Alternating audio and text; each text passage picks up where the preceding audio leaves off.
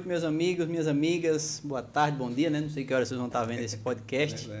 É, mais uma vez estamos aqui é, iniciando essa, essa data que a gente colocou agora. Terça-feira também estaremos com vocês aqui no LL Podcast, trazendo grandes convidados e não podíamos é, começar de um jeito melhor, né? Trazendo um amigo de todos nós, conhecido do doutor há muitos anos. Eu, como estou entrando agora na advocacia, já o conheci. É, minha irmã gosta muito do senhor, inclusive ela está no chat. Que bom. É, acompanhando. Vou, vou deixar o doutor fazer as honras. Bom, pessoal, vocês que estão nos ouvindo, nos vendo, através das plataformas de, de streams nossos, através do Instagram, das redes sociais, enfim. Quero apresentar aqui o nosso convidado ilustre, amigo, irmão, doutor Gustavo Ferreira, certo? Graduado em Direito, advogado eleitoral, mestre em Direito Público pela Universidade Federal de Alagoas, doutor é, pela Pontifícia Universidade Católica do Rio Grande do Sul e, e, e, o SESMAC, né? acho que uma parceria, entendeu? Atualmente professor de Direito Eleitoral, eleitoral de, da graduação do SESMAC, é, da Universidade Tiradentes, enfim, dentre outras e outras é, atividades que o doutor Gustavo realiza e contribui para o crescimento da advocacia eleitoreira alagoana e brasileira. Então, Gustavo, quero lhe fazer uma pergunta para as pessoas que estão nos ouvindo. Qual a sua história? Quem é o professor Gustavo Ferreira? Vamos lá. Vamos lá, boa pergunta. Primeiro, agradecer os amigos Douglas e Bruno pelo convite aqui. É um prazer estar com os amigos falando de, de política, de direito eleitoral, que é essa paixão né, comum a uhum. nós. Bacana saber que a Marília foi minha aluna, sofreu comigo um pouquinho. a gente também. É, mas vamos lá. É, bom, minha família é toda de Alagoas, na, na verdade, é de União dos Palmares, meus pais. Só papai era do Banco do Brasil e eu nasci no Rio Grande do Norte, em Mossoró, cidade, Mossoró. É. Ele fazia assim, por mais antigos, né? por mais antigos, mas vou dizer, qual o problema? Mais, mais antigos, né? Mossoró, cidade. E aí a gente saiu, quer dizer, papai saiu rodando. Eu morei em São Luís Maranhão, Fortaleza, Ceará, Mocó, interior de São Paulo, Olinda, Pernambuco, Natal, João Pessoa, vim para Maceió. Foi quando conheci minha esposa né, na época do colégio. Aí eu brinco, tem aquele seu amigo do colégio, seu amigo do colégio casou com o namorado, né? Namorado do colégio. Somos nós, né? A gente tá, vai fazer agora 30 anos de, de namoro, de namoro, não de casamento. É. Casamento é depois, vai namoro 30 anos. E aí fui para Campinas fazer faculdade, interior de São Paulo, e quando terminei a faculdade voltei para Marcel para advogar, e não era para advogar no eleitoral. Olha que detalhe, não era para advogar no eleitoral. Não era a área que eu queria atuar. É, quem fazia advocacia eleitoral no meu sócio, Sávio Martins.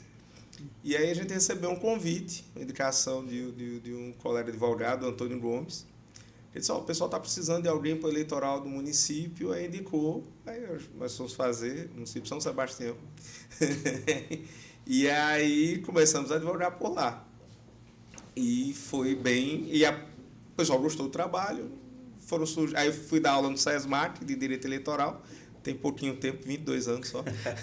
Quase nada. É.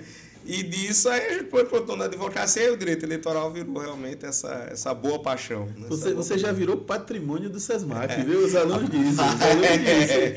Eu estou com medo de um dia pôr uma plaquinha em mim já. É. patrimônio 00. Patrimônio é. SESMAC. Pois é.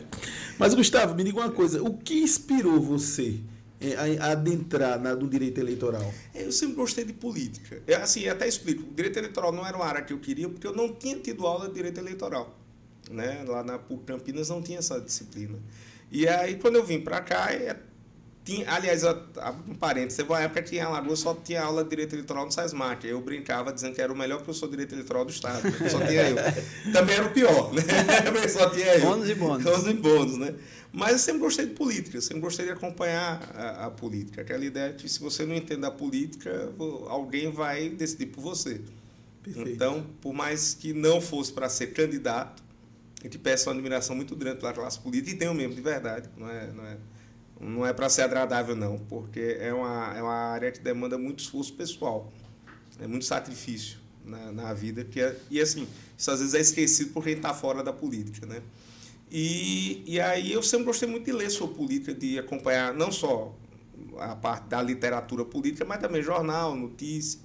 E aí, quando veio o direito eleitoral, juntou o útil ao agradável, né? O direito, que é a grande paixão, com a parte política, né? que era outra paixão, e o direito eleitoral junto os dois. E aí a gente começou a dar aula e maltratar o povo. eu também tive esse mesmo problema com o direito eleitoral. Vamos dizer assim, na faculdade que eu fiz não tinha aula presencial. Quem quisesse fazer leite eleitoral era, era optativa. Optativa. É, optativa. Aí eu também entrei nessa. É. Mas hoje vai mudar, né? A gente, nós entramos é, no exame da ordem perfeito. agora. Ah, o direito agora... eleitoral muda, é outro, outro patamar. o direito, verdade. na verdade, ele é dinâmico, né? E por ser dinâmico, logicamente que a tendência é cada vez mais esse leque se abrir.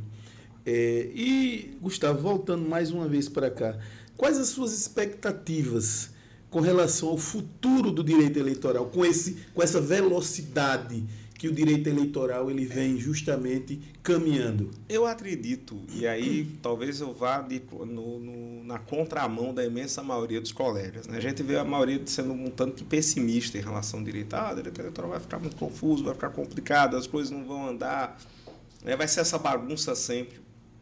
É estranho o que eu vou dizer, mas eu acho que o direito eleitoral melhorou muito nesses 22 anos. Teve medidas que foram ruins, medidas que foram positivas, mas ele tem avançado para a gente criar uma certa estabilidade no sistema. Né? Claro, é, a gente ainda tem um grande defeito. Né? São 23 anos na área eu nunca fiz duas eleições seguidas com as mesmas regras. Porque quando não era o Congresso Nacional que mudava, o STF vinha e dava interpretação diferente do que estava posto. Então, assim, toda eleição são regras novas, mas é, eu acredito que a gente vai chegar num ponto que isso vai efetivamente parar. Estabilizar vai de estabilizar forma, né? de alguma forma. É. Até para o próprio crescimento da democracia. Né? Tem, que ter uma, tem ter uma estabilidade de regras. É, e aí, curiosamente, isso tem um lado positivo do fortalecimento do, do parlamento. O Congresso Nacional, de uns anos para cá, tem ficado muito fortalecido. Né? É, é estranho fazer esse elogio, porque normalmente o pessoal gosta de falar muito mal do Congresso. Né? É. Mas esse fortalecimento do Congresso, essa mudança de, de olhar para o Congresso Nacional, isso tem trazido um lado bom. Por exemplo, as federações partidárias, a cláusula de barreira. Né? Eu sei que não, não são decisões unânimes, mas são decisões, na minha opinião, que vêm a criar uma maior estabilidade no sistema. A gente não tem. O Brasil não tem muitos partidos Muita gente, ah, o Brasil tem, tem, tem mais partidos no mundo tal. Não é verdade. Nós temos hoje 31 partidos e é um número muito próximo do que tem, se não igual a Reino Unido, Alemanha, Itália. Tem. O que muda é que temos, é, somos o país com o maior número de partidos no Parlamento Nacional. Isso ainda é uma realidade. A gente tem 25, 23, é 23 hoje no Parlamento Nacional. E assim, o segundo colocado tem 12, que é a Turquia. Então, fica um ambiente muito fragmentado. Verdade. Claro que aí já dá uma organizada quando vem a federação, porque desses 23 nós temos federação, três federações em funcionamento. Então, podemos dizer que já reduzimos para 19 grupos, né, com as federações. E a coisa, a ideia é caminhar para que a gente fique entre 6 a, a 10 no máximo no parlamento, que é um número minimamente razoável, razoável. para qualquer presidente de qualquer tendência política poder governar.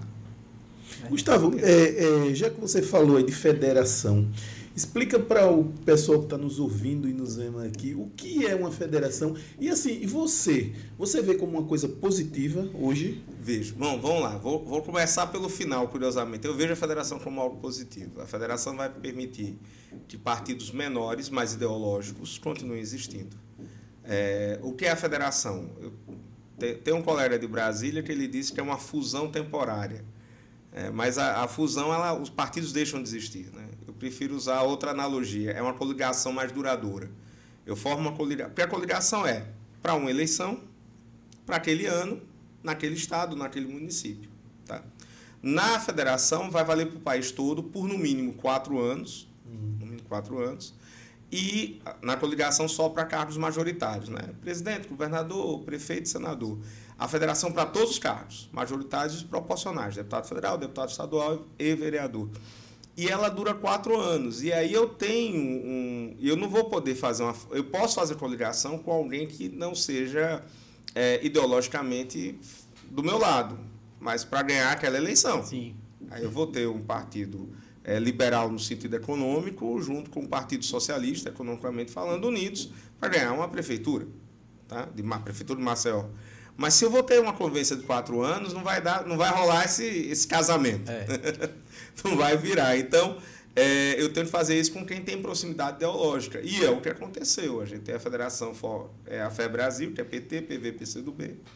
Temos a Federação PSOL Rede e a Federação Cidadania PSDB. São as três federações formadas. E são partidos que têm uma certa similitude ideológica, ainda que não sejam idênticos, mas têm pontos de aproximação. E isso é, é permitiu que parte desses partidos sobrevivessem, conseguissem é, se manter, e estamos falando aqui de alguns partidos históricos, como Cidadania e o PCdoB. Né? Então, eles conseguiram manter a sua sobrevivência graças à federação. É, então, eu vejo de forma positiva. E a gente tem uma experiência muito boa na, na no Uruguai. Né? A, a Frente Ampla Uruguaia tem mais, tem mais de 50 anos de existência. Né? Foi quem quebrou a, aquela aquela disputa entre colorados e blancos no Uruguai, elegendo presidentes né, que não eram de um dos dois partidos. Então, eu vejo de forma bem bacana essa possibilidade. Pode ser que daqui a cinco anos a gente volte a conversar. Vocês digam, Federação Inferno. Um cenário totalmente Mas você tem coragem de elogiar aquele negócio, mas hoje eu vejo dessa forma positiva. Você não acha que cria um embrólio político, não? Porque, pelo menos aqui embaixo, eu não falo nem lá em cima, porque aqui embaixo como, como ficaria essa questão da coligação lá em cima e aqui embaixo? Porque cada região tem a sua realidade. Aí você vai forçar algo que é necessário no Brasil. É a constituição de partidos efetivamente ideológicos. Não só a esquerda, mas também a direita. É, veja só, nós estamos num processo. É, talvez a maioria veja. Tem um lado ruim dessa radicalização no ambiente político. Tá? Evidentemente, a gente tem. Quando você tem brigas, tem gente deixando de falar com, né, com amigos de mais de 30, 40 anos, né? famílias que não se falam mais, né? casos mais graves até de agressão e mais gravíssimos até de morte. É, isso é ruim, de fato. Mas se a gente imaginar que a gente tá, estamos numa, como eu vou dizer, numa, numa adolescência da nossa maturidade política, e o adolescente ele é mais afoito, é mais radical, é, e eu vejo que essa adolescência vai passar. Né? Como Nelson Rodrigues dizia, né? É, jovens envelheçam, né? É. Essa adolescência vai passar e a gente vai chegar a uma maturidade política. E aí a gente começa a ter pela primeira vez no Brasil, é, já de um tempo para cá, partidos que se declaram claramente de direita. Isso era muito comum à esquerda. Mas mesmo a esquerda começou a aceitar a gente, não era tão de esquerda assim para poder ganhar a eleição. Hoje todo mundo é centro, né? É, não. É, é, é, é todo, mundo queria ser centro, né? É. Não, mas é, é. Na verdade, a maioria é centro. A maioria da população é centro. É, só que, assim, os extremos eles acabam mobilizando mais, né? Não se, não, se, não se faz política sem os radicais, não se governa com os radicais. Né? É, é, é político antigo. Isso é fato.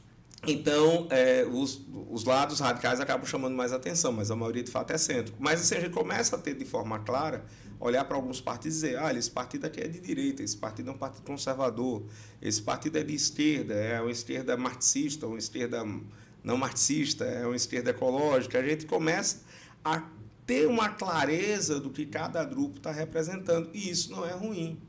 É, o, o, ruim é a falta de diálogo. Até para quem quer se posicionar, né? Você saber exatamente onde você está entrando ideologicamente. Exato. É muito melhor isso do que ter aquela sopa de letrinhas, outros é. partidos simplesmente não significavam nada.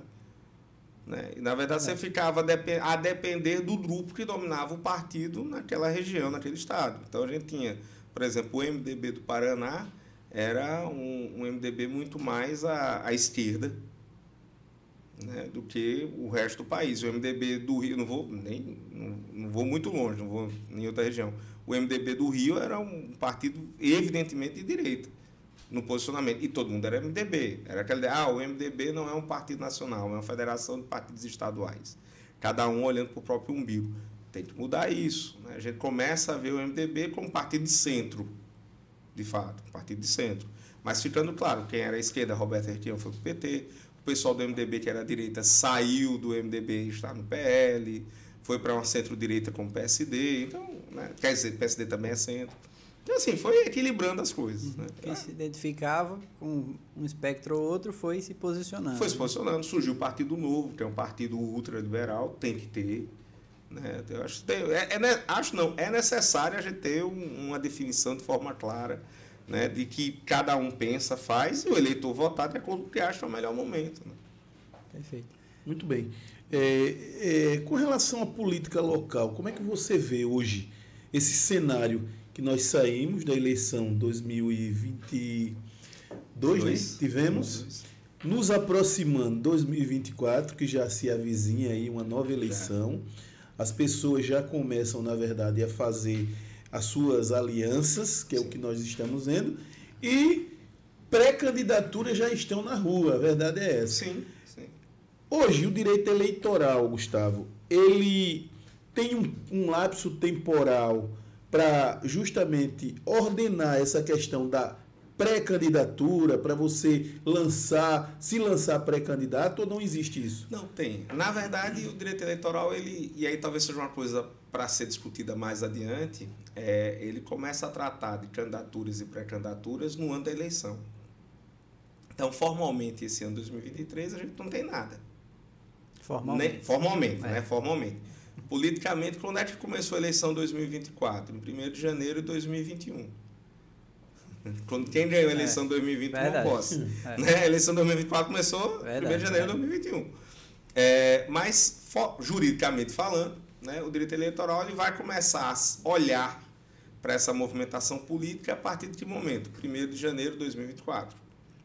E aí eu posso ser pré-candidato, eu posso dar entrevista, posso falar que sou pré-candidato, só não posso, isso é curioso, pedir voto.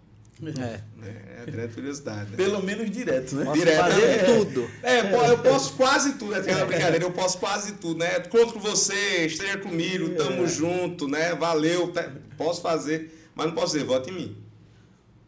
Ou vote no Bruno, vote no Douglas, não posso. Mas estamos juntos, estamos aqui, estamos em reunião, estamos em conversa. Então, conto com seu apoio. Conto com seu apoio. Não é o voto, é, o apoio. Né? Conto seu apoio. Conto, é, não é voto. Então, isso eu posso fazer. Já começa a ter uma ideia de permitir isso, mas ter um controle quanto a gastos. Que aí é uma coisa que a justiça, não sei, vamos, muito provavelmente vamos ter regras novas para a eleição 2024, né? aprovadas agora final de setembro. Todo ano, né? Pré-eleição a gente tem isso não sei como vão tratar, mas já tem alguns é, parlamentares, alguns colegas advogados da área eleitoral querendo ter, criar um, pelo menos um regramento mínimo de despesa. Né? Sabe, você pode fazer pré-campanha, mas você não pode gastar 10 milhões de reais na pré-campanha. É, perfeito. É isso, não vira abuso de poder público econômico. Então, ter, ter alguma forma de controle. Se vai ser aprovada para essa eleição de 2024, se não vai. Né? Como vai ser fiscalizado é outros 500, mas a ideia existe. Ô, Gustavo, essa falta de normatização de datas com relação a essa questão, por exemplo, da pré-candidatura, você não acha que isso deixa a coisa meia fragilizada, não? Porque, veja, nós temos a propaganda pessoal, Sim. que praticamente já está na rua aí, certo? Que, segundo os, os, os eleitoreiros, é. não é propaganda extemporânea, não, entendeu? É. E você não acha que essa falta de normatização ela, ela se torna prejudicial, não? Porque, como você colocou aí, 2021 já começou. Foi a campanha 2022. Nós estamos em 2023. É, é, eu acredito que seria necessário você ter algumas regras ou até dizer o limite da, da despesa. Eu acho que, na verdade, a grande sacada aí é dizer, olha, pode fazer. Eu tô, abro um parênteses, eu tenho uma visão muito liberal quanto à campanha. Tá? Eu, a gente vive um, um, momento no Brasil que, e, e com a aprovação do Congresso, não foi só a Justiça Eleitoral que fez isso, se tirou outdoor, se tirou camisa, se tirou é. showmício, se tirou... Né? pessoalmente, é estranho dizer isso. isso foi, foi dificultando, foi dificultando com o tempo, gradativamente. É, chegou a um ponto até da gente dizer, daqui a pouco vai ser proibido candidatos a candidato. Né? De tantas, é, restrições. tantas restrições. Ah, saiu de 90 dias para 45. Foram uma série, tipo, a não campanha. E, e, com todo respeito à não campanha, só favorece quem já está no poder. Perfeito. Porque na hora que eu não lembro quem são os candidatos, eu vou é. votar naqueles que eu já conheço. A tendência é o que já lá. é uma né? tendência. É verdade. Então, é, eu tenho, aí estou explicando isso porque eu tenho uma visão bastante liberal. Eu acho que já podia sim dizer nome que é pré-candidato, que devia ter controle. Né? E para mim sempre é questão de controle. Ah, eu sou pré-candidato, sou. Saio fazendo, ah, mas eu vou fazer um show com, sei lá, uma banda esteja começando agora, né? Calcinha preta né, com a cantora iniciante Ivete Sangalo, né? Que eu anuncio gasto de 5 mil reais na contratação de cada um. Opa, oh. para. Né? Eu lembro que, sem estar nomes, teve um determinado cantor que veio uma época, e o pessoal disse que o show dele na época era 20 mil reais, ele teria feito. Eu disse, rapaz, se eu soubesse que era 20 mil reais, eu pegava o empréstimo de 20 mil reais, trazia o show dele, porque eu sei que ganhar muito mais do que isso. E cobrando preço light. Então, o controle tem de ser feito. Se você está contratando um nome famoso, ele não vai vir por 5 mil reais, não vai vir por 20. É. Né? Tem de ser o preço justo. Eu posso ter essa despesa, né? seria fazer um controle a partir daí. Só que aí é aquela coisa no Brasil, ao invés de fazer o controle, eu proíbo. É mais fácil. Mais fácil, mas resolve o problema? De né? forma alguma. Isso afronta princípios, né, Gustavo? Sim, sim. Princípios com toda certeza. Afronta o princípio da liberdade de manifestação, liberdade de expressão. E outra, é, você quer pegar quem está fazendo o errado, a dica mais famosa é follow the money, né? siga o dinheiro. Né? A gente proibiu doação de pessoa jurídica para candidatura. Não era para ter proibido. Não tem problema pessoa jurídica doar para candidato. Tem problema ela doar e receber vantagem porque doou. Aí eu deixo ela doar, aí eu descubro, ah, a empresa tal doou, coincidentemente ela ganhou 20 licitações no ano seguinte. Vamos começar uma investigação, vamos começar uma ação de improbidade administrativa contra o prefeito, que deixou a mesma empresa, que coincidentemente foi a maior doadora da campanha dele, ganhar 20 licitações. Vamos começar a investigar, vamos começar a ver de onde está vindo esse dinheiro. Veja, é um trabalho onde eu poderia afastar um mau gestor e afastar uma má empresa. Eu não preciso demonizar. Tinha empresa que doava por questões ideológicas. Tinha, tinha gestores que recebiam doações nessas empresas e não negavam. Inclusive assumiu, olha, sou financiado pela empresa tal, vou defender os interesses desse grupo. Não tem problema em defender interesses de grupos, desde que você jogue limpo. Eu defendo a indústria farmacêutica, não. Eu defendo os povos indígenas. Seja claro que grupo você está defendendo. Aí a gente proíbe doação de pessoa jurídica, as pessoas jurídicas corretas param de doar, as não corretas continuam doando de outra forma. É. Só que agora eu não tenho como registrar esse dinheiro. É como a propaganda. A propaganda, que era uma propaganda extremamente válida, outdoor, de camisa. Vocês já pensaram na, na economia que era movimentada com questão de camisa? Né? Você tinha todo o setor têxtil de produção, ganhando dinheiro com isso, produzindo. desde a pequena cidrafia que fazia o trabalho até a grande indústria de confecções.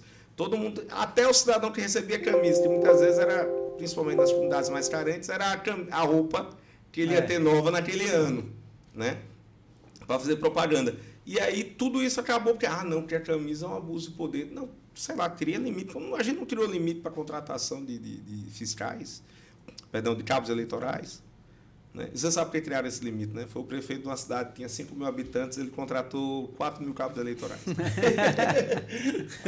é, aí, aí fica difícil. Foi, é, foi a compra de voto com recibo. Né? É, ele foi generoso. É. Muito generoso. Gerando emprego. Gerando aí emprego. foi aí que disseram, vamos criar um limite. E, e cumpre, né? Você vê a justiça fica em cima, vai atrás, tenta ver se está usando ou não, se tem limite ou não. Essa é uma saída a meu ver, com todo respeito às opiniões contrárias, sempre mais lógica. Verdade. É. Gustavo, a gente que acompanha julgamentos do TSE e, e milita nessa área, a gente está vendo muitas cassações por cota de gênero espalhadas pelo Brasil, Sim. por nosso estado, em vários, em vários locais. É, a gente tem uma, um público que não é assim gosta de política. É tem o pessoal do direito, mas queria que você explicasse um pouco o que é essa questão da cota de gênero e como você está vendo essas cassações e a forma meio que, como alguns críticos falam, é meio que automática de cassação dessas, vamos, dessas chapas. Vamos lá, vamos, como diria Gert Stripador, né? vamos por, por partes. partes. Né? então, vamos lá. Primeiro a gente tem uma questão de baixa participação feminina é, na política brasileira. Tá? Isso, é um, isso é um problema real. É, a partir dessa ideia, se surgiu uma emenda da então deputada Marta Suplicy, é, que fosse um percentual de 25% de candidaturas femininas. Mas isso é um erro, porque na verdade homens e mulheres são iguais. Então, posteriormente isso foi mudado, porque de fato era inconstitucional essa ideia de ser só 25% para mulheres. Uhum.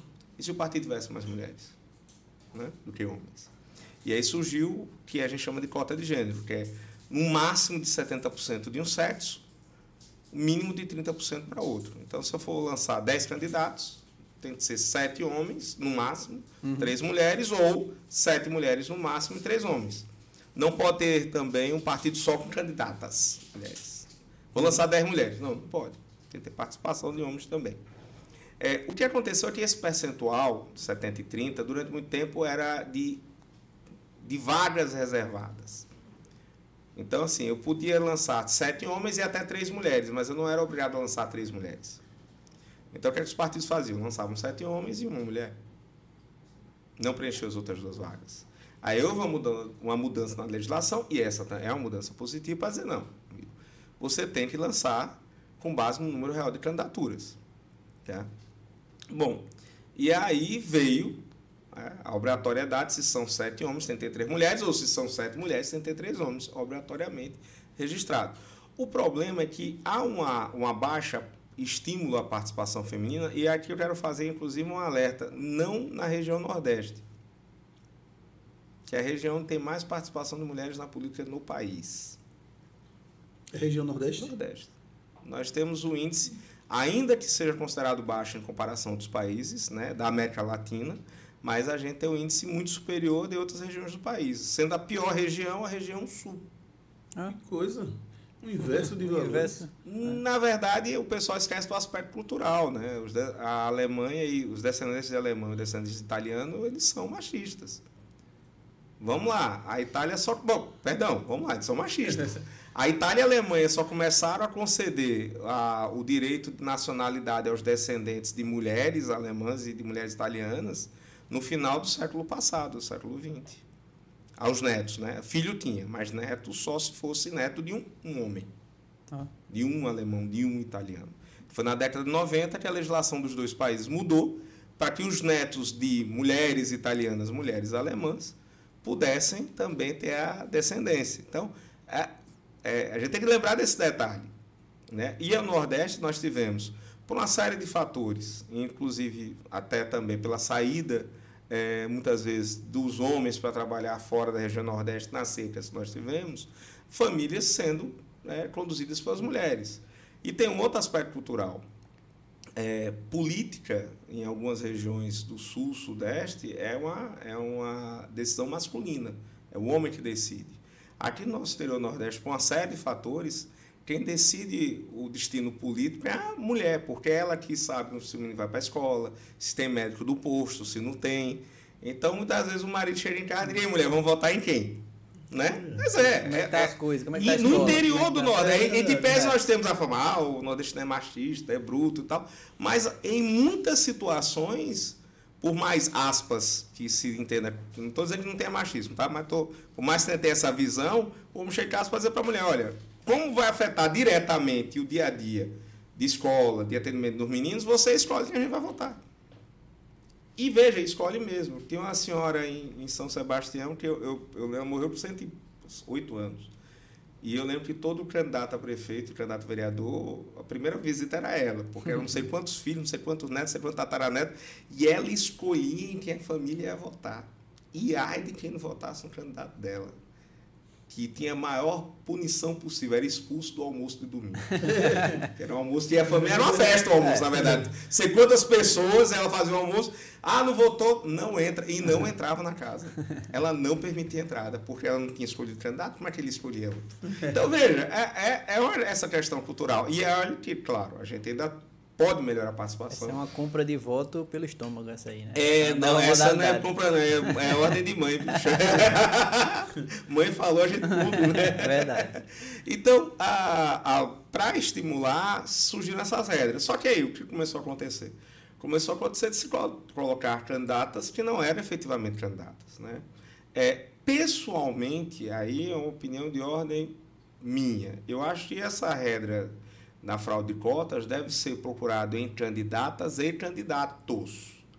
Como a Constituição prevê igualdade, eh, deve ter igualdade tanto nos benefícios, dentro né, do, do tratar igualmente os desiguais, dentro das uhum. suas, né, igualmente os iguais e os desiguais na medida das suas desigualdades. Então, deve ter participação maior a entrada das mulheres na política, porque é o que realmente participa menos, mas eu acho que essa participação deve ser pelo estímulo, não pela, né, imposição. É, pela imposição. Mas já que vai se punir, se busque punir também o, o vamos dizer, o, o, lado masculino, que efetivamente foi candidato e não só para formalidade, só para preencher a chapa. É, mas o TSF fixou, e aí é, há uma política né, de estímulo à participação. Não, tô, não vou entrar no mérito se está certo ou errado, uhum. mas uma política, até porque é, eu tenho um processo uhum. discutido isso. Né? E há uma política de, participação do TSE que é no sentido, olha, eu vou caçar chapas que as mulheres não cumpriram esses requisitos para efetivamente, na próxima eleição, o pessoal tenha um cuidado mínimo na escolha das suas candidaturas. E, é, num primeiro momento, até o TSE talvez tenha cedido um pouco. Depois houve um ajuste de rota é, e eles têm sido bem cautelosos em alguns quesitos. Mas eles estão olhando e estão punindo, estão afastando, quando configurados é, os pré-requisitos que eles entendem de indicativo de fraude. Quando não estipulado, eles têm afastado. Tá? Por que há uma, há uma reclamação dessa cumprimento imediato? E não é só cota de gênero, tá? É em várias outras. Porque era muito comum o pessoal embargar, embargar, aí vem aquela questão, um faz, todo mundo paga. Teve um processo que o pessoal embargou sete vezes. Caraca. Aí o TSE fez. Não, né? Puramente procrastinatório, né? Não. E assim, multa, multa, multa, e era um candidato em recurso financeiro, dando-se multa, eu aguento. E surgiu então, e isso é bem anterior à cota de gênero, mas tem, tem sido aplicado, é cumpre antes do acordo ser publicado. Cumpre antes. Não, o acordo ainda vai ser, não me interessa, vai ser cumprido agora. E que, assim, tem um lado ruim, porque às vezes você já está no afastamento, você nem conheceu o inteiro teor da decisão, porque por mais que a gente acompanhe o julgamento, a gente é. não consegue né, ver tudo. E tem um lado bom, né, porque há uma efetividade da decisão. Já tive processo que eu ganhei e não levei, porque quando foi ser publicado, o mandato já tinha se encerrado.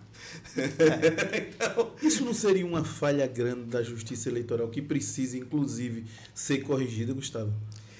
É, eles têm trabalhado nessa correção em relação. Veja só, até um, a, a Justiça Eleitoral é, talvez seja uma das que menos demora a publicar seus acordos. Né? Assim, num, num, num ranking de velocidade. Mas aqui e ali a gente sabe que surgem algumas complicações, eles estão começando a controlar isso. É, foi aprovado esse ano, por exemplo, pedido de vista não tinha limite na Justiça Eleitoral.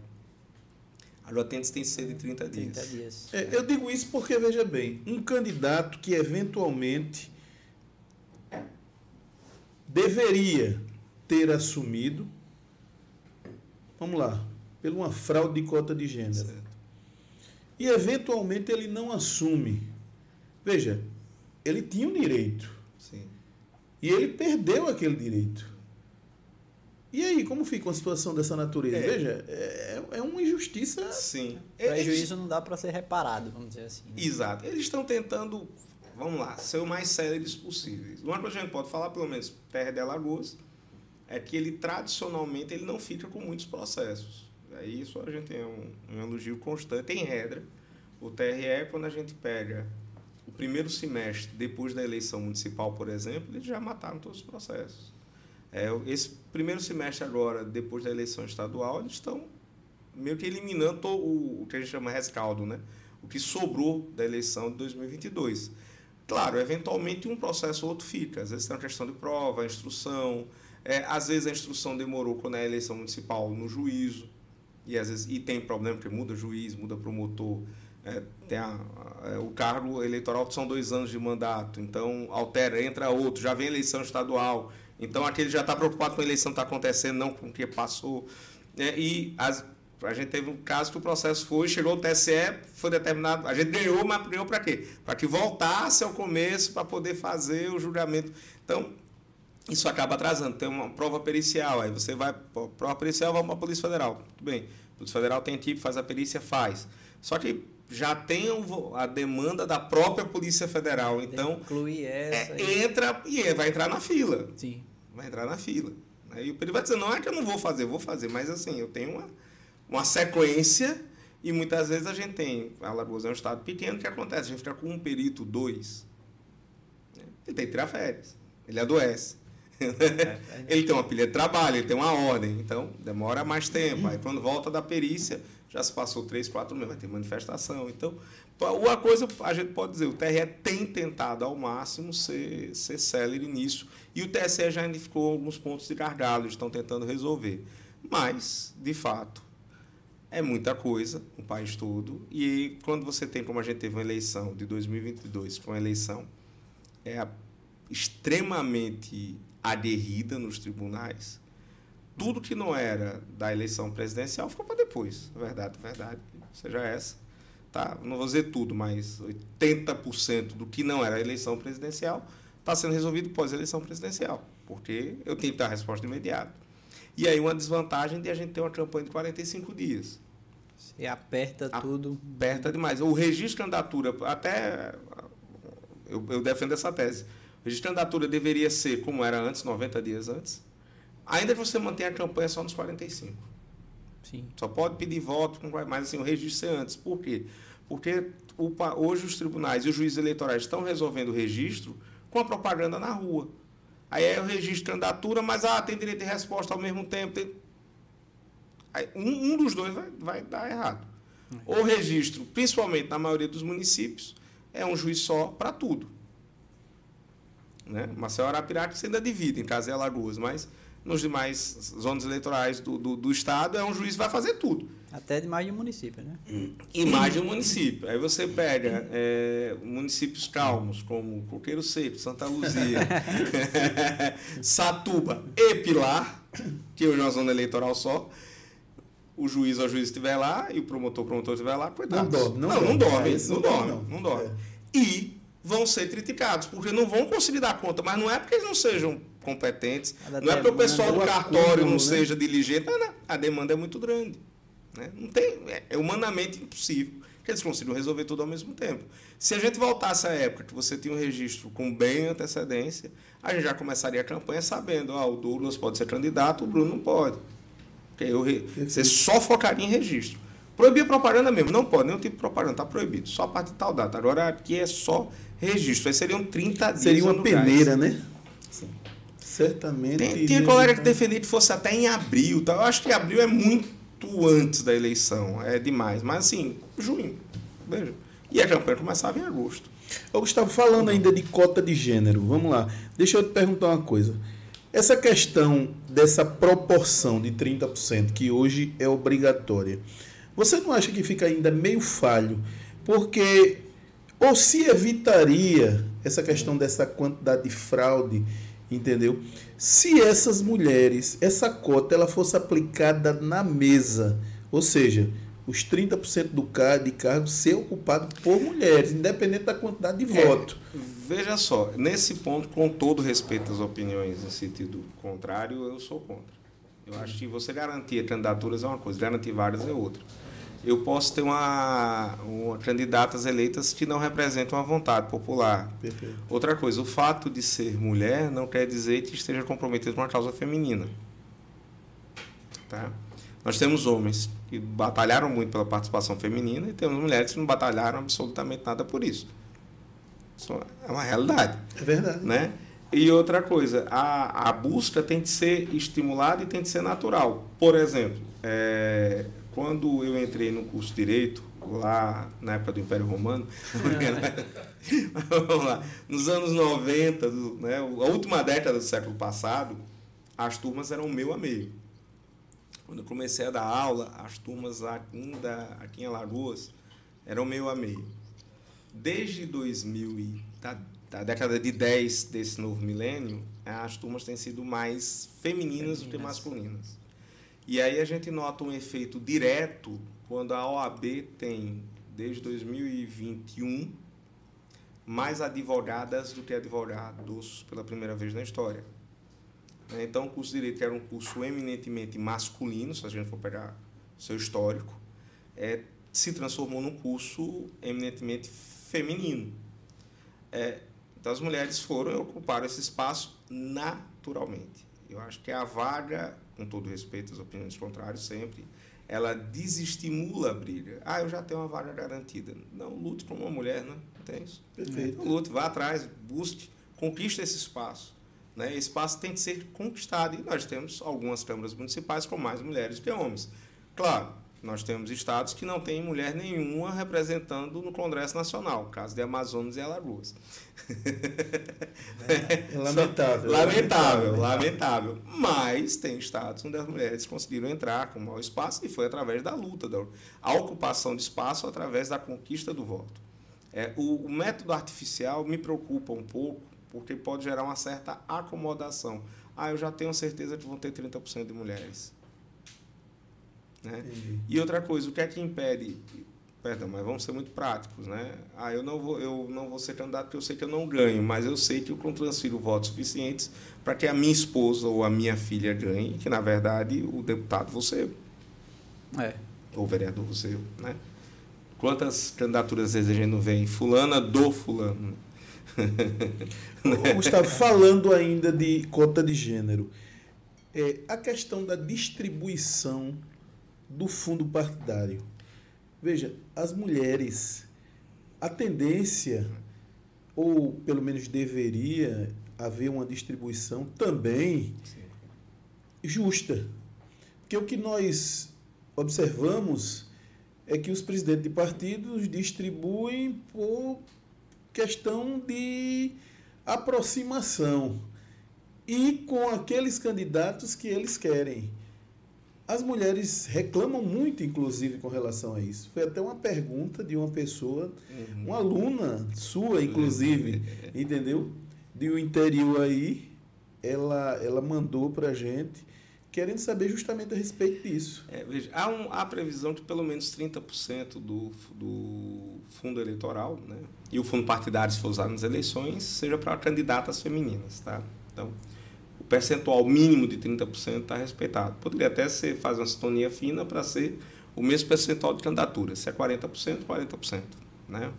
Se é 80%, se é 70%, 80% não pode, mas se é 65% de mulheres, 65% de mulheres, para né, dos recursos para as candidatas femininas. É, mas há pelo menos os 30% garantidos. Né? A questão é, não há previsão dessa distribuição, a previsão dessa distribuição, deixa eu formular, ela é determinada pelo partido. E aí a imensa maioria dos partidos determina o seguinte, né?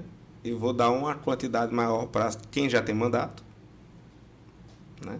eu vou apostar em quem já deu certo, né? vamos botar assim, é. quem já tem mandato, depois em quem já teve mandato, e depois o que sobrar eu vejo. Mas isso não causa um desequilíbrio?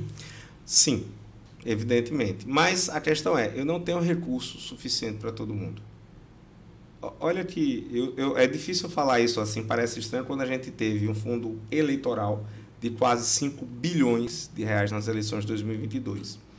Mas eu usei 5 bilhões de reais para campanhas presidenciais, 27 campanhas estaduais, 27 campanhas de senador, 513 campanhas de deputado federal e mais mil e tantas, 1084 deputados estaduais. Se a gente parar para pensar, eu não consigo ser eleito deputado estadual de Alagoas com mil reais no bolso.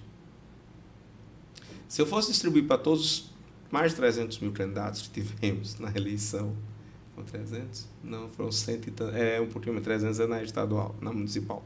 Seus mais de 100, quase 100 mil candidatos que eu tive, eu não, não vai dar 5 mil reais para todo, todo mundo. E aí os partidos têm que fazer em tese, deveria ser pelo critério de viabilidade política, não de afinidade pessoal. Em tese. Mas aí o partido tem que fazer o critério em quem tem mais chance. Teve partido que tentou distribuir igualitariamente. Né? Todo mundo reclamou. As candidatas que tinham chance, porque disseram que receberam pouco recurso. As candidatas que não tinham chance, porque receberam pouco recurso. Todo mundo recebeu Todo pouco mundo recebe pouco. É. Todo mundo recebeu pouco. E dá um trabalho enorme, porque fica 500 reais, 600 reais para cada um naquele estado ou naquele município. Então, é.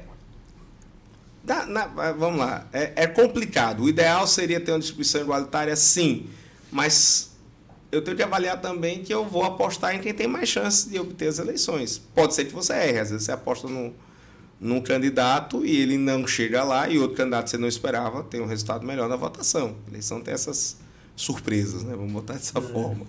Mas é, é, é, o caminho que se tem hoje com as regras atuais. Né? O ideal, em verdade, seria, a meu ver, tá? opinião pessoal, cada um buscar seu recurso, o Estado não financiaria ninguém. Ponto. Entendi. É. é, vamos lá, deixa eu te perguntar uma coisa aqui. Juventude. Nós tivemos um aumento aí nas últimas eleições de 40% de jovens que não teriam a obrigatoriedade de voto, ou seja, entre 16 e 18 anos. É um número considerável e expressivo dentro de um pleito eleitoral. Os cursos de formações políticas foram abandonados pelos partidos Sim. políticos. Como você avalia isso? É, acontece o seguinte, a geração mais, mais nova, e aí é um ponto interessante, os partidos eles perderam a conexão é, com a, as novidades. Nós somos analógicos numa realidade digital. Tá? É, esse crescimento na. Gostei dessa, nós somos analógicos em uma realidade digital. Rapaz, essa, essa. Vou guardar essa. Mas os nossos filhos são digitais. É, esses é. são, esses são. E o TSE conseguiu o aumento na participação do eleitor entre 16 a 18 anos usando a realidade digital. Inclusive pedindo é, que atores fora do Brasil, mais conhecidos em filmes Sim, da Marvel, da Marvel, pedissem se, se alistem como eleitor. E usaram o que? O Twitter, o Instagram, o TikTok. Né? Eles avançaram, né? a Justiça Eleitoral fez um, um marketing muito próximo da realidade da juventude. E isso levou a um aumento. Que os cursos de formação política não levaram, porque eram cursos datados, no sentido de não ter nenhum atrativo. A gente não está pedindo que o professor de ciência política faça dancinha no tipo TikTok, tá? Não é isso, não. Mas ele pode usar o TikTok para abrir um canal de diálogo, para passar um trecho de um filme. Ele pode a gente tem mecanismos de, de atração que podem estimular, ser feitos, né, de estimular a participação. participação. E é um engano achar que a, a, esse núcleo mais jovem não tem interesse por política. Ele tem interesse sim por política, mas ele não está interessado em ver a política, é, vamos, vamos colocar assim, da forma mais tradicional. Da forma analógica da forma analógica. Ele quer ver a política de uma forma mais digital, digital. mais dinâmica. Tá? Eu tenho um filho que a, a mãe reclama muito, e cá entre nós, com razão, as mães têm razão, porque ele fica muito tempo no celular. Mas parte do tempo do celular dele é lendo livro. Claro, tá, tem parte jogando, tem parte conversando, tem parte brincando, né? mas parte do tempo é lendo livro. Então, às vezes a gente tem umas discussões em casa, ele diz, não, mas eu vi que fulano falou isso, eu vi que fulano... Ele está acompanhando. Né? É, a gente tem hoje, um, quando a gente vai em faculdade, e em vários níveis sociais, não é só na classe A quem tem, mas uma ideia de que eu quero trabalhar, quero ganhar dinheiro, mas eu quero trabalhar numa empresa que tenha responsabilidade ambiental, responsabilidade social, né? que não contrata trabalho escravo. né? É. Eu quero ter. Então, assim, não é só ganhar dinheiro. Ganhar dinheiro, claro, conta. Óbvio. Mas é, essa é uma formação política diferente. A questão é, nós não estamos tendo, talvez, uma renovação na nossa classe política. Né? Nós tivemos dois candidatos, não vou entrar no mérito de quem é bom, quem é ruim, é apenas um dado objetivo. Nós tivemos dois, dois principais candidatos a presidente da última eleição de 2022, que têm mais de 70 anos de idade. Tá? E não é demérito ter mais de 70 anos. Tá? Até porque eu quero trabalhar até os 90 para curtir os últimos 18 com minha velha. É, Vou até os 108. Mas é, a questão é que são dois candidatos com mais de 70 anos, visivelmente analógicos. Ainda que o entorno de um seja bastante digital. É, entender, eu acho que mais essa necessidade de estar no digital, mas a gente vê que é o entorno dele. Não é, o é entorno, não é ele. Próprio. Exatamente. É. Então tem um que entendeu mais, o outro, pelo, pelo que demonstra até agora, não entendeu ainda. Nem o entorno entendeu. Uhum. Nem o entorno. Nem o entorno entendeu. Então, é, é, é um mundo diferente. É um mundo bem diferente que a gente tem. E assim, a gente tem que estar preparado para essa mudança. Eu, eu pego é, até um, um colega advogado, o Mauro Leonardo Cunha, ele, tá, ele é pernambucano, mas está hoje em Brasília, e ele dizendo dessa mudança do digital, do analógico para o digital. Por exemplo, PJE, nosso programa de PJE ou ESAG, né, mas principalmente PJE, que é o mais usado, né, Justiça Eleitoral, Justiça Trabalho. Por que a, o, o arquivo tem que ser uma folha PDF? Veja, não é necessário, mas por que foi feito assim? Porque a gente está acostumado com papel. Para a gente estar tá acostumado com papel não levar um choque tão grande, aí botaram uma folha como fosse um arquivo A4 para a gente não se assustar. Mas vamos ser francos, precisa. Não. não.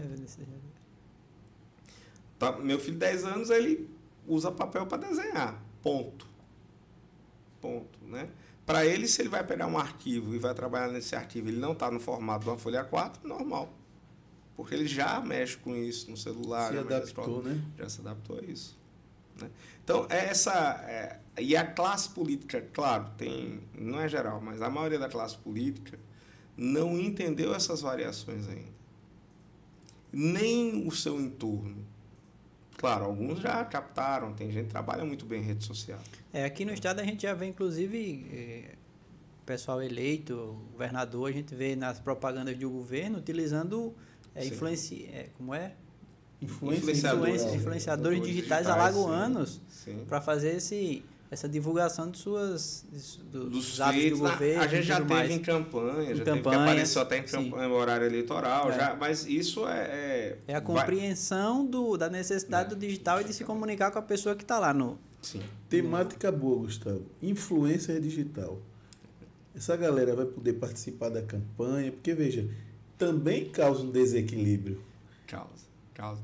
A questão é como é que eu vou tratá-los? Eu vou tratá-los como uma manifestação artística? Se eu for tratá-los como manifestação artística, eles não podem participar.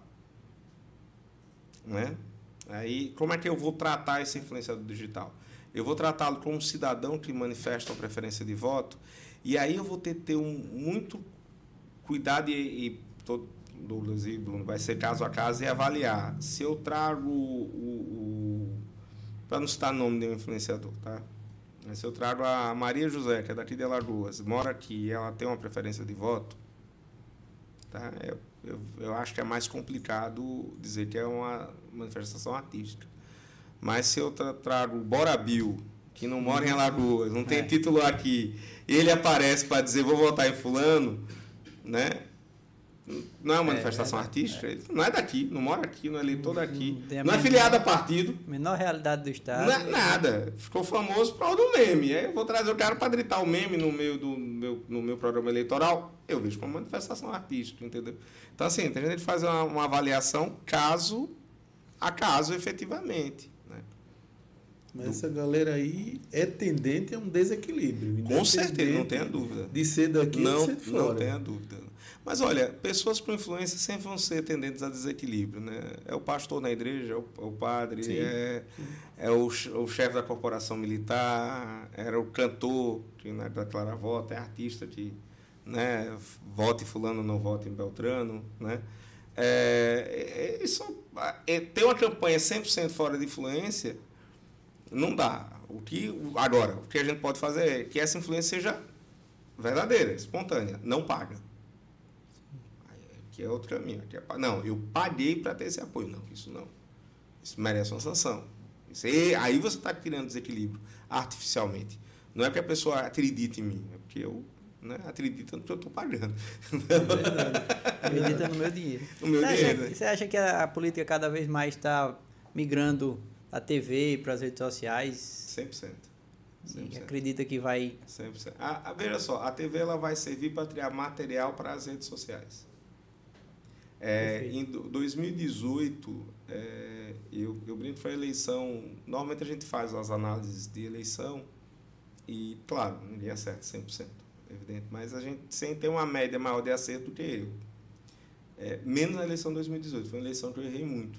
E, e eu fui muito. E eu, quando virei, eu disse, mas eu sei onde eu errei. Eu achei que a influência da TV ia ser meio a meio como das redes sociais.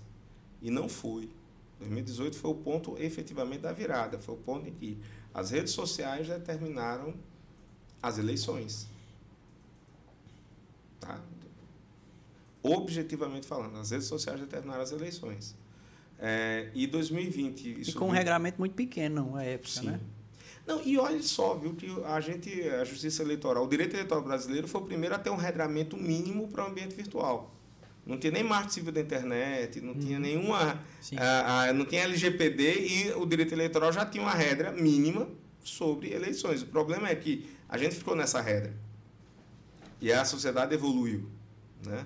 E aí, mas 2018, 2020, 2022, o ambiente virtual. E para mim ficou muito claro o seguinte: a TV é útil, ela é útil sim. Existe um grupo que ainda vê TV, tá? É, normalmente, um grupo que não tem internet sempre, sempre em casa, é um núcleo uhum. mais pobre, ou um núcleo mais de 40 anos. Sim. Bem frio, aparente. Eu estou falando isso, esse é dado objetivo, tá? É, pessoas que vejam TV com menos de 40 anos, né, ou é para uma coisa específica, um canal religioso, esporte, uhum. tá? Né, uma novela, né, um programa desses realities da é, vida, né, alguma coisa assim, é, ou porque ele não tem condições de ter internet 100% às 24 horas do dia. Porque se ele tivesse opção, ele estaria na internet. Né? É verdade. Bem, bem, bem claro. Eu pensei em mim mesmo, porque eu, eu não tenho antena de TV mas eu tenho internet é, on demand, né? YouTube, essas, essas plataformas. Eu parei agora para pensar. Mas é, Bruno, eu tiro lá em casa, são três filhos, né? Vou falar do. do eu, a minha idade eu não conto, sou eu e Glória Maria, gente. Se eu e Glória Maria morreu, ninguém divulgou a idade dela. É. Qual a idade dela? Estamos esperando o resultado do carbono 14 para ver se descobre a idade dela, né? É, bem rápido. Tem uma brincadeira, diz que Deus chegou no paraíso, foi explicar para Adão e Eva, a organização, tudo, e disseram, e essa moça? Aí era a Glória Maria, disse, não sei, já estava aqui, eu deixei ela aqui, né? resolvi não mexer, deixei ela aqui. Né? Já estava dando entrevista, já estava fazendo reportagem do paraíso. Bom, mas a, a, tenho três filhos, 17, 20, 17 e 10. O de 17 vê TV aberta, porque gosta muito de esporte. E tem jogo passa na TV aberta. Os outros só vêm quando eu e minha esposa a gente vai assistir TV. A gente quer ver jornal, às vezes quer ver um programa, alguma uhum. coisa. Aí, nesse momento, como a gente ligou, eles estão lá, eles assistem. Mas se dependesse dos dois, a gente não teria nem TV em casa. Assim, não teria nem o TV a cabo. Sim. Teria pacote de streaming, teria pacote muito bom de internet, mas TV a cabo não. Porque eles não vêm. Eles não, não usam. TV, TV, vem. Tá? Então, essa é uma questão. A, a, a, propaganda eleitoral ela é importante ainda? É, ela atinge um segmento importante, sim. É um segmento relevante da sociedade, é, mas ela tem um peso bem menor do que ela teve, tinha 20 anos atrás, do que ela tinha 40 anos atrás. Isso é, isso, é, isso é fato, isso é. é fato. Então, a, por isso tem que começar a haver uma regulamentação melhor das redes sociais sem excessos. Porque na eleição de 2022 teve um excesso, com todo respeito, né, nessa regulamentação para o TSE. Perfeito. Tá?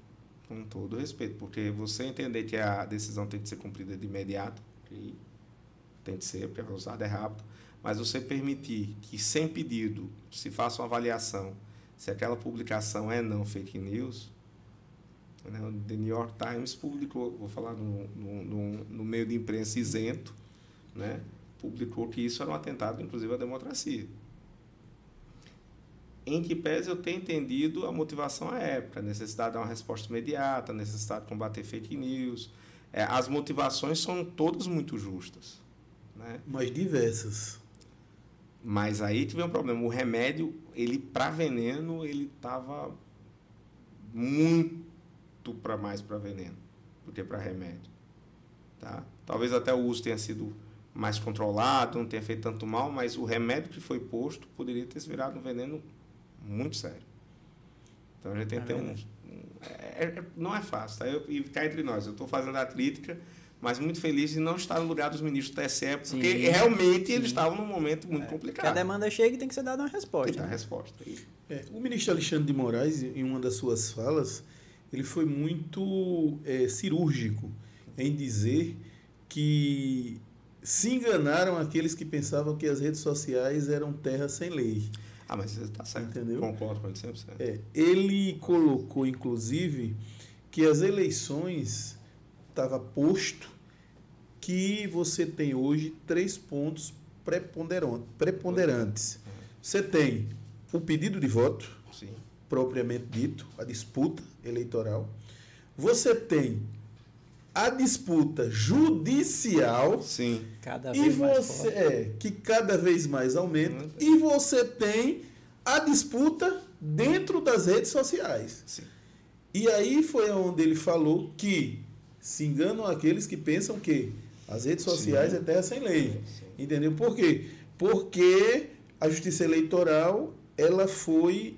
É, é, ela se esforçou, na verdade. Não, ela, ela se esforçou bem. Mas, Ela- mas Gustavo, veja, 2020 foi uma eleição para muitas pessoas atípica por conta dessa dessa dessa velocidade da, da, da- das propagandas dentro do- das redes sociais.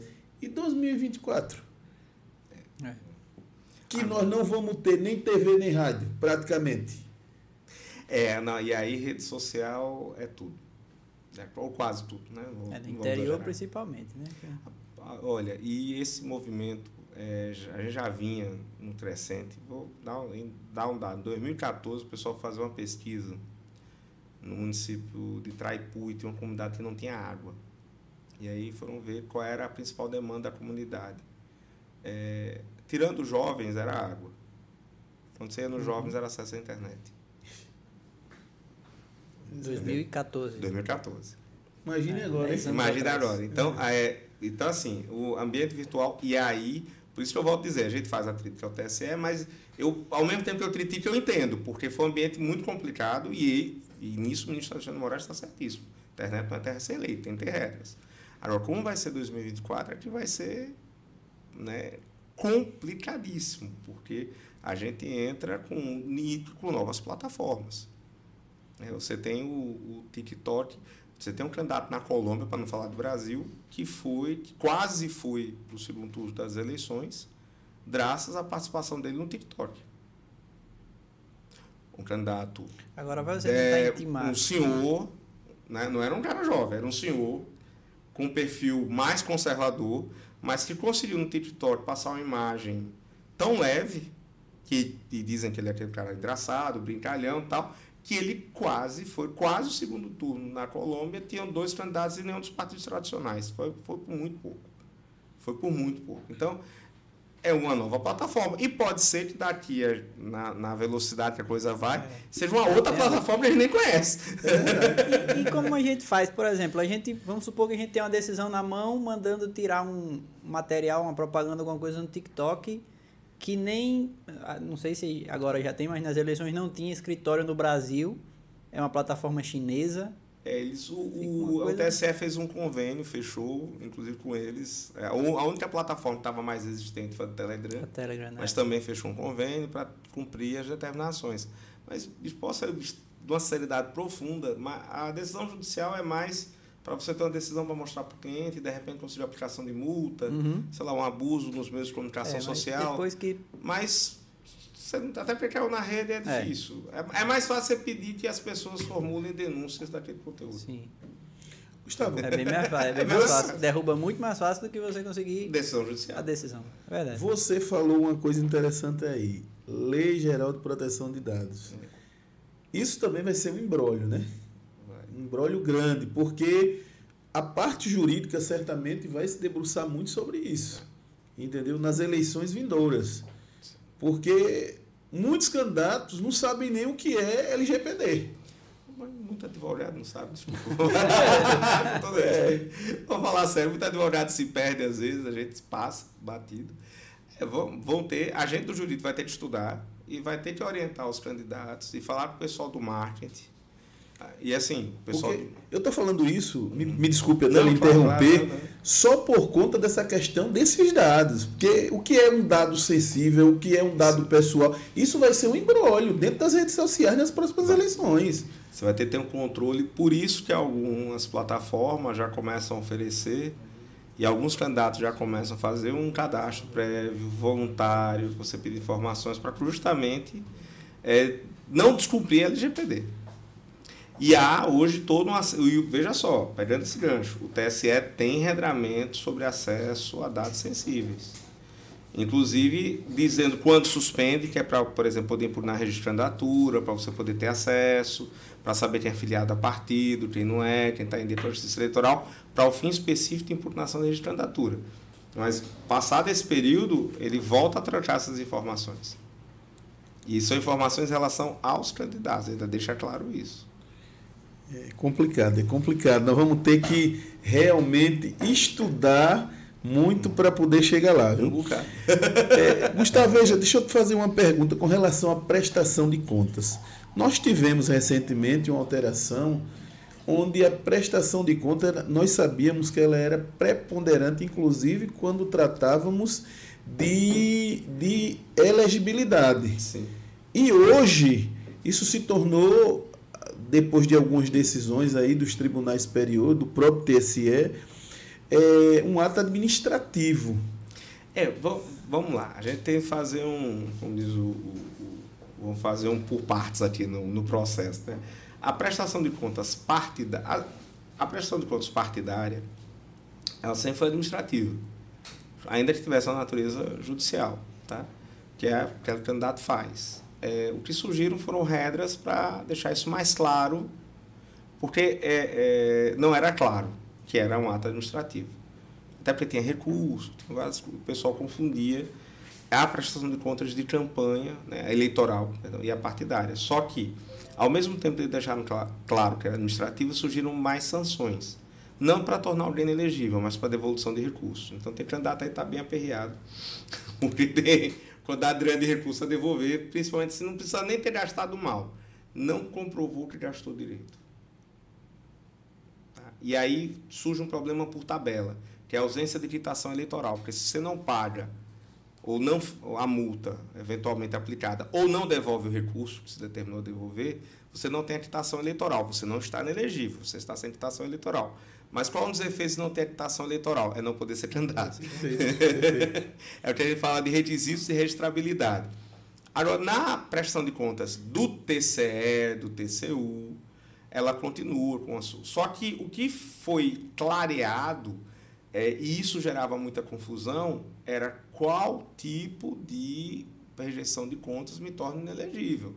Quando o TCE, o TCU, a Câmara Municipal, a Assembleia Legislativa, recuso o Congresso Nacional, recuso minhas contas. Os tribunais de contas, Os né? tribunais, exato. O que, é que, o que é que me torna elegível? Aí vem a questão de ser uma decisão irrecorrível, por um ato similar em improbidade administrativa doloso, doloso, né?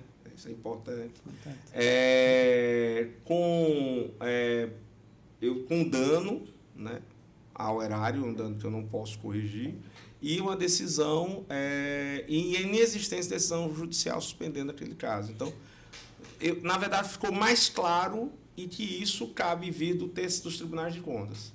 Se não vier, aí sim que a Justiça Eleitoral vai, pelo contexto, fazer a avaliação se esses quatro requisitos foram cumpridos. E aí vem um embrolho e eu queria justamente tocar nesse assunto. Você falou em Tribunal de Contas.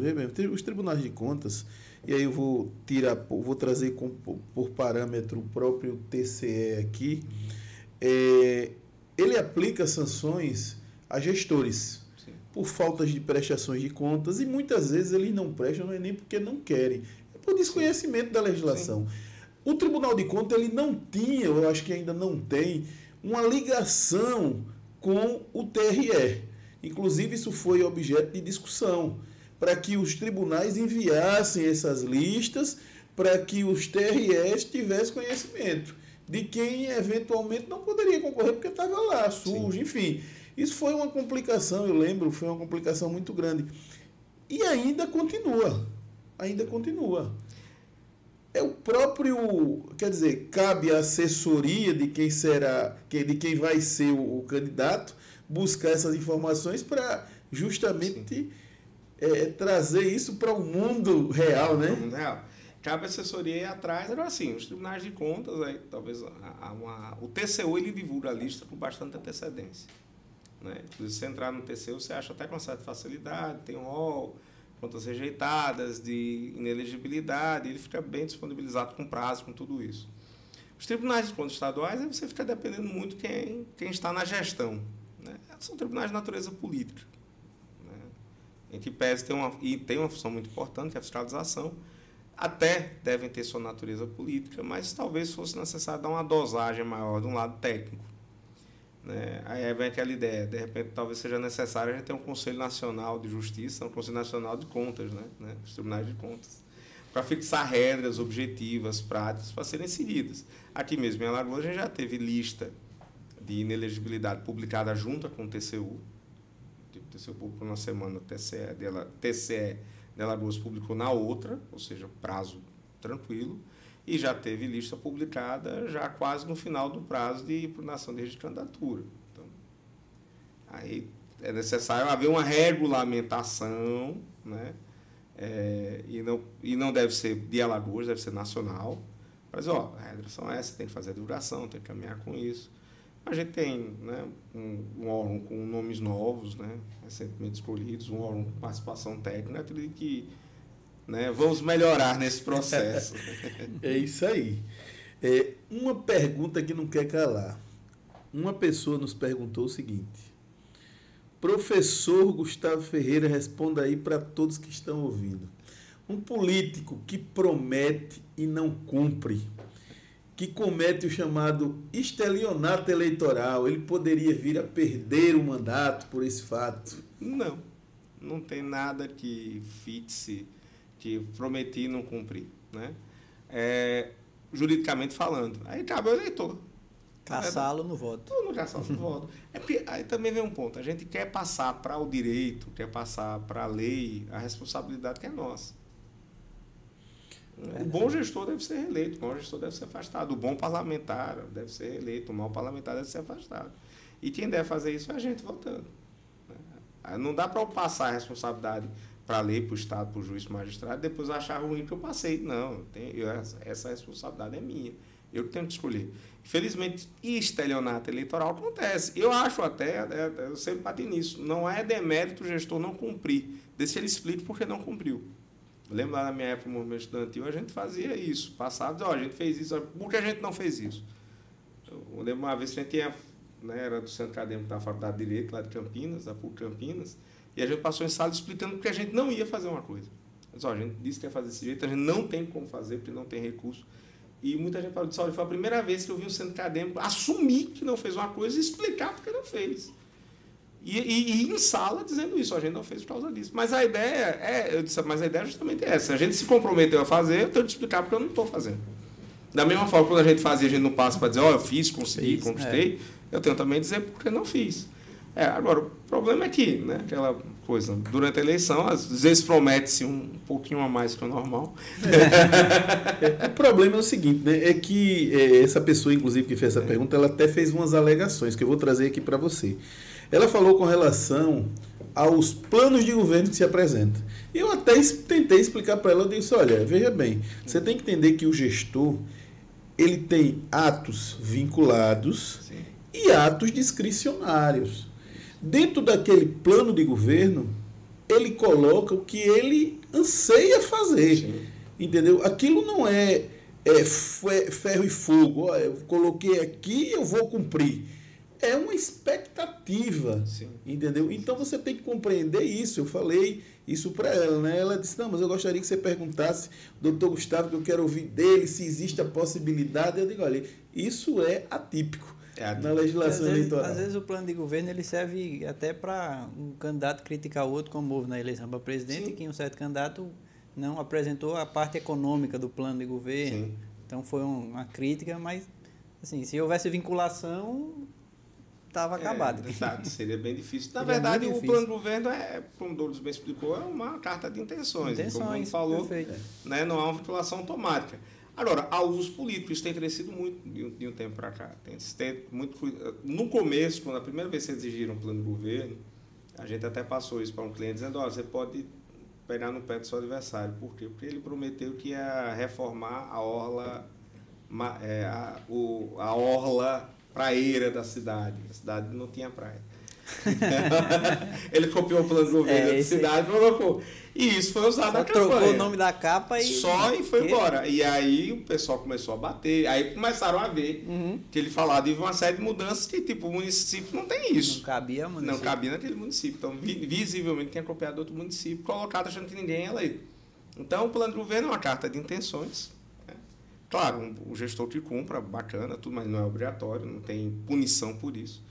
É, mas é principalmente o uso político. Qual é o seu plano fala, o que é que não fala? E aí, palanque, é o eleitor, a ver se concorda ou não com aquele plano de governo, não. É. É Gustavo, outro detalhezinho, questão de município, que tem mais eleitor do que munícipes. É revisão do eleitorado. Entendeu?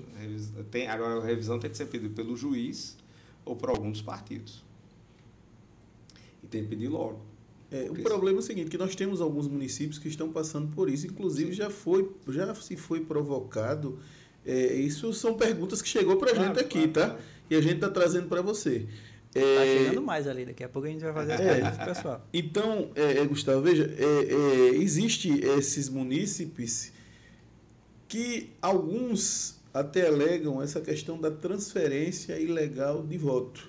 Sim. De eleitor, né? É, mas veja só, a justiça eleitoral ela tem. Primeiro é um, um problema de lei. A lei fala que você. É, basta. Você faz uma comprovação e é uma comprovação simples. Tá? Conta de água, conta de luz, contrato. É, você não tem oficial de justiça, às vezes, em grande quantidade para conseguir fazer esse acompanhamento, principalmente porque o pessoal deixa para fazer transferência e alistamento no ano da eleição. É. Né? Então, os cartórios ficam prejudicados nesse acompanhamento. Quando eles identificam alguma coisa estranha, eles vão atrás, mas assim, quando identificam uma coisa estranha. Tá? É, então, esse é um primeiro problema. Segundo, o pedido de revisão tem que ser feito com muita antecedência. O TSE quase não está mandando recursos. E assim, teve uma série de pedidos de revisão que estavam caminhando, veio a pandemia, não foram feitos e. Ah. E assim, e, e, não é porque o TRE não queira fazer, não tem equipamento, não tem material, porque o TSE não mandou. O TSE não mandou por quê? Porque está por menos recursos, entendeu?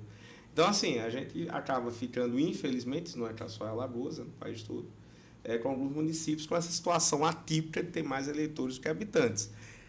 Existem municípios que têm até explicação, é estranho que eu estou dizendo. Municípios que são municípios é, que a população saiu, foi para outra cidade para trabalhar, mas mantém o voto naquela localidade, com uma forma até de rever os parentes, amigos. Né? A gente tem município aqui que é formado por avós é, e netos, né? É verdade. avós e netos. É os pais estão fora trabalhando em outra cidade. Mas mantém o voto lá porque é uma forma de voltar para casa, para rever a família. Tá? Então, cabe aí ao, ao promotor, ao juiz local e os partidos. Cabe à classe política fazer esse pedido também. E aí ver dentro do que pode, fazer uma cobrança junto ao TRE, junto ao TSE, para que dê os meios necessários para a revisão do eleitorado. Agora, uma coisa é, se deixar para 2024 é muito difícil acontecer a revisão. É isso aí. Porque vem a eleição, né? Muito próximo. É, vamos ver as perguntas que tem aqui para o doutor Gustavo Ferreira, que é para ele responder, que é para depois a gente fazer aqui um fechamento, que a gente já tomou muito tempo dele. Gustavo, agradecer profundamente a sua participação aqui. Quero que você venha mais vezes, porque certamente muitos alunos, muitas pessoas estão acompanhando aqui esse bate-papo, certo? Que é muito esclarecedor e rico. É, e agora que é mesmo, né? Porque os nossos alunos aí de OAB vão precisar é, vão se precisar. abastecer. Queria até saber qual é a, a, perspectiva que você vê para essa novidade do direito eleitoral no, na prova da OAB. Ah, é uma você acha que vem por aí? o Gustavo já está, inclusive, sendo, sendo é, é, cobiçado em cursinhos, é, que eu estou sabendo aí de bastidores. Verdade. Cobiçado em cursinhos. Entendeu? Porque é uma coisa nova. Muitas não. faculdades não tinham, né? Não, essa, essa matéria, essa disciplina. E agora tornou-se obrigatória, né? Vai, e vai ter que entrar nas faculdades, porque senão é que você vai suprir a necessidade pois do aluno? É. A parte constitucional do direito eleitoral, você pode dizer, não, o professor do direito constitucional resolve, né? Mas apesar que a visão é diferente. Mas a parte eleitoral mesmo, direito eleitoral, vai ter que colocar o professor para lecionar. É, porque quem trabalha com constitucional vai dar de forma superficial. Sim. Vai falar lá do artigo 14, enfim, mais coisas Mas vai dar uma pincelada. É. Exatamente. É. Quando a gente vai para o eleitoral mesmo, fica mais difícil. Perfeito. pois é. O pessoal tá, tá acompanhando aqui. Erivelton Lucena disse que está acompanhando. Marília Cursino disse um dos melhores professores. É, tanto que foi padrinho da nossa turma, muito querido. E, ela mandou, e ela mandou a seguinte pergunta: Como é ser professor de eleitoral com tantas mudanças em tão pouco espaço de tempo?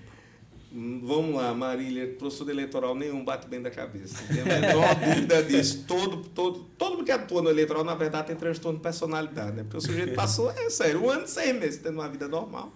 E seis meses de sono de casa. né? Então, um sujeito desse não bate bem na cabeça. Não é? É, é, sério, é 24 horas, 7 dias da semana, direto no ar. Né?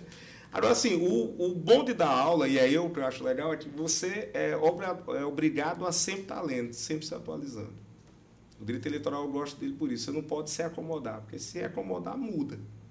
E aí muda, você está dando informação defasada, informação fora. Então, é um ramo que você obrigatoriamente tem que estudar. Então, assim, para quem gosta de estudar, quem gosta de ler, é perfeito. É perfeito. Mas coisa é. de doido. Mais, mais uma pergunta.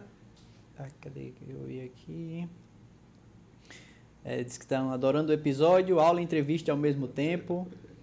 É, Carolina Mello perguntou: vai uma fantaúva? É uma piada interna aí. Não, não é tão interna, não. É, eu faço uma campanha cívica, ó, vocês vão ter problema com a Coca-Cola. Mas eu faço uma campanha cívica para que as pessoas não tomem fantaúva nem pipocas box sabor doce. Yeah. É que eu disse são substâncias entorpecentes e fazem mal. Então, todo aluno meu já sabe dessa. E ultimamente eu estou mirando também no corote agora. Eu estou ampliando. Adalberto Souza mandou excelente professor. É, outra pergunta: quais as, as mudanças que você enxerga para as próximas eleições? Devam vir. Bom, vamos eleições. lá. É, tá, provavelmente no cálculo do, da distribuição de vagas, já até uma, duas ADIs discutindo isso no STF. A depender do resultado dessas ADIs, deve ter uma mudança na forma que é distribuído, principalmente as vagas sobrantes. Né? É, acredito que venha uma regulamentação mais sobre a questão de distribuição de recursos além do que foi perguntado antes sobre candidatas, candidat, é, candidatas mulheres, a quantidade de recursos que vai. É, talvez não seja tão grande, mas pelo menos um rigor maior nessa distribuição, acompanhamento. É, a federação partidária se mantém, não vejo ela sendo extinta.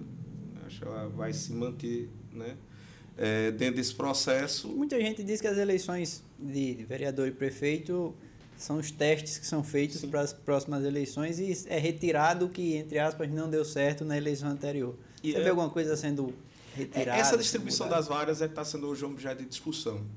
Na verdade, nesse semestre agora está pouco difícil a gente ver o que vai mudar, porque a gente está no começo do novo governo, né? vai fazer 100 dias ainda, Sim. e com uma série de discussões, inclusive do funcionamento das, das casas em relação ao MP, né, uma série de, de temas que acabaram ocupando muito espaço.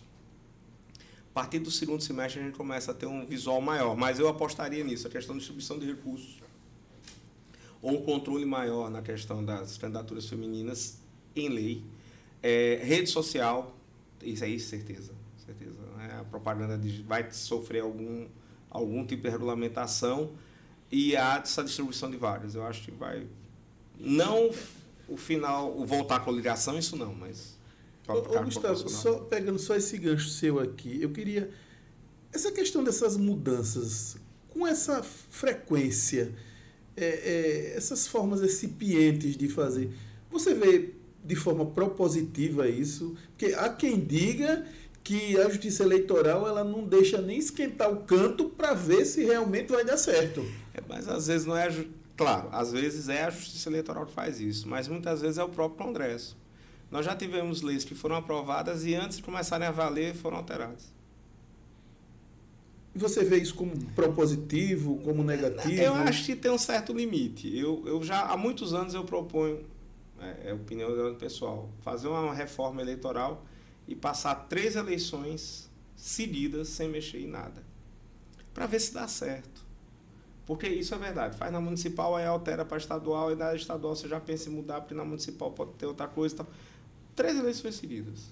Ó, mudou, vai ser, tá, 2024, 2026, 2028, sem mexer. 2030, a gente, para 2030 a gente pensa. Para saber o que funciona ou não. Porque uma eleição só não dá para você ter ideia do que realmente funciona ou não. Tá? É, é, claro, é uma proposta muito radical e dificilmente vai passar. Tá? Até porque o direito eleitoral tem esse pequeno problema. Né? É, quem decide as regras eleitorais no parlamento é quem sofre os é, efeitos é, dessas é regras. Diretamente, não é nem diretamente, é diretamente. Então, isso interfere muito no processo. Mas seria uma ideia de pelo menos três eleições, sei lá, duas eleições com as mesmas regras para a gente ver se funciona ou não alguma coisa. Perfeito. Chegou mais uma pergunta aqui. É, fala um pouco sobre direito eleitoral internacional e qual país o senhor acha que tem o melhor esquema e estrutura política? É, o direito, é, no Brasil a gente realmente acaba ficando, até porque o Brasil é um país continental, né? E a gente tem eleição num, num, num patamar, principalmente recentemente, ocupando muito espaço da mídia, com muita mudança. Mas, é, e o TSE estava meio de costas para o mundo. Né? Já tem uns dois anos que o TSE se vinculou ao IDEA, é, o é, International Institute for Democracy and the Electoral Assistance, que é um instituto internacional que trata dessas regulamentações eleitorais. Então, o direito eleitoral internacional, vamos dizer, está começando a entrar no Brasil agora. Uhum. Na hora que o Brasil entrou no IDEA, e o IDEA faz um trabalho muito bacana. A única coisa ruim, como o Brasil estava fora, você acha textos em inglês, espanhol, até em chinês. você acha. Mas em português está difícil, então você tem que ter pelo menos uma base do, do, de um para acompanhar. Mas eles têm publicações muito bacanas sobre o funcionamento de justiça, como é. O melhor sistema eleitoral, é estranho que eu vou dizer, é, mas assim, é aquele que funciona para o país. O nosso sistema eleitoral é dentro da Finlândia. Os finlandeses estão felizes com ele, a gente não está. é. Né? é o, o nosso sistema eleitoral é dentro do finlandês. Tá? Eles estão felizes, a gente não está. Então, e eu acho o sistema da gente não é ruim, eu acho que ele é bom. Eu vou, volto a dizer, discordando todo mundo fala mal do sistema, eu acho que ele é bom. Mas precisa mudar algumas coisas. Por exemplo, a gente tem partidos. Partidos efetivamente ideológicos. Né? Ah, e, é que, e a ideia, do, do, quando eu falo é o sistema que funciona, é porque a gente tem acompanhar algumas mudanças, inclusive o, o IDEA faz esse trabalho de alteração em reformas eleitorais, em modificações, para ver e com raras exceções, a imensa maioria dos países, quando faziam uma modificação, davam tempo de voltar para o sistema anterior. Porque tá, o anterior não é bom, mas esse também não presta, então vamos voltar porque a gente já conhece. Né? E isso em Europa, em África, em Ásia, nas Américas, não foi. não é uma coisa. Bem aceita, né? Não, é porque o povo se acostumou com aquele sistema. Para mal, para ruim, ele acaba funcionando bem. É, chegou mais um aqui sobre a área que o senhor atua. Bruno Santos disse, professor, a área que o senhor atua, direito eleitoral, é pouco explorada? Ou ou tem oportunidade para novos advogados. Aí ele disse que acredita que os grandes tubarões, aí colocou entre parênteses, igual ao senhor, dominam os clientes. E qual a dica você daria para quem está querendo entrar nessa área, se vale a pena, se existe a possibilidade de concorrer com os grandes escritórios? Tem, veja só, é uma área que tem, é, de fato é uma área pequena, se a gente for parar para ver, a gente tem 50 advogados eleitoralistas em Alagoas, no universo de mais ou menos 8 mil advogados, né? ou seja, não dá nem 1% da ordem. Mas é uma área que, principalmente eleição municipal, para quem quer começar, é a área, porque são 102 municípios, com uma pancada de candidatos a vereador, um mundo de gente, então dá para você né, é, entrar nessa área acompanhando a eleição e ter paciência. E veja, é, o direito eleitoral é uma área muito dinâmica. Né? É muito complicado você construir um nome, mas é muito fácil perder. Né? Então, e no eleitoral isso vem de forma bem veloz. E sempre há mudanças. Né? Veja só, os grandes tubarões, né, que foi colocado, incluído. Né? a gente já começou, a gente começou pequeno, a gente começou um dia. Né? A gente começou um dia. Começou um dia lá, lá atrás, a gente não estava entre os grandes tubarões. Né? Vamos voltar devagarinho, vai construindo, vai fazendo o nome. É, tem uma certa paciência, e aí talvez um, um defeito da, da, da geração mais digital é, a gente é analógico, não sei se é porque a gente demorava muito para bater a máquina de escrever, né? para ver, a gente viu um, um, capítulo de uma série hoje, tem que esperar uma semana para ver a continuação e tal. A gente desenvolveu uma certa paciência, tipo, não, eu vou fazer uma eleição, vou fazer duas, fazer três, para que comecem a ver que eu sou advogado da área, comecem a ser conhecido. Hoje o pessoal faz uma eleição, se no final da eleição já não ninguém lembra dele, já não, essa não é minha área. Não, calma. Veja se essa não é sua área porque você não gosta.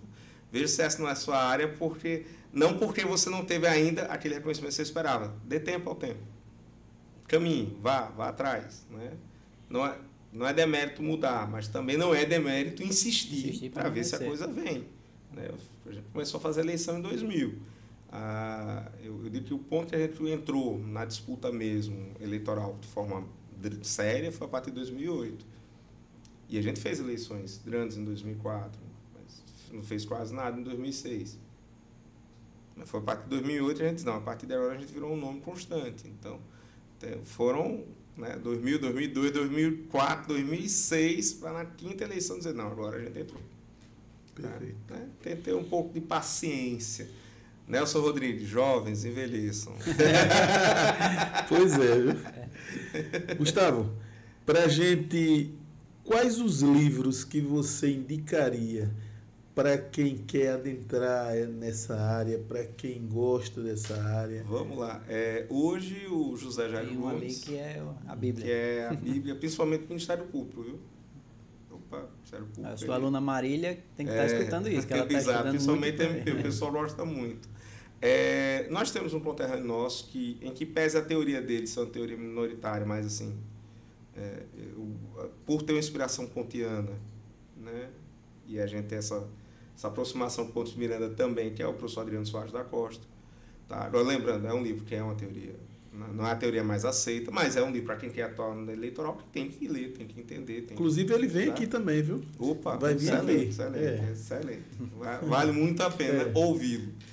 E lê-lo, porque ele é. tem um livro. É um livro. Agora, eu sempre digo, não é o primeiro livro para você ler, é o segundo. Tá? Porque ele é uma leitura mais densa. Então, pega o José Jairo Gomes, noção geral, vai para o Adriano Soares na sequência quem gostar de um clássico, tem o JJ Cândido, que é um clássico do direito eleitoral. É o, é o Eli Lopes Meirelles do direito eleitoral. Tá? Quando você não achar em canto nenhum, vá nele que ele tem. Sabe? É sempre bom tê-lo ali é, é, para acompanhar. E tem o Francisco de Seu Barros, que é um promotor, é, ele é cearense, mas ele é promotor no estado de Pernambuco. E ele tem um dos raros livros de prática eleitoral, muito bom, com peças, com peças bem práticas. E ele tem um livro dele que era de concurso, olha que coisa interessante. Mas é que eu até brinquei quando eu conheci, dizendo que, que ele foi muito esperto. Ele botou para concurso quando era um livro de doutrina.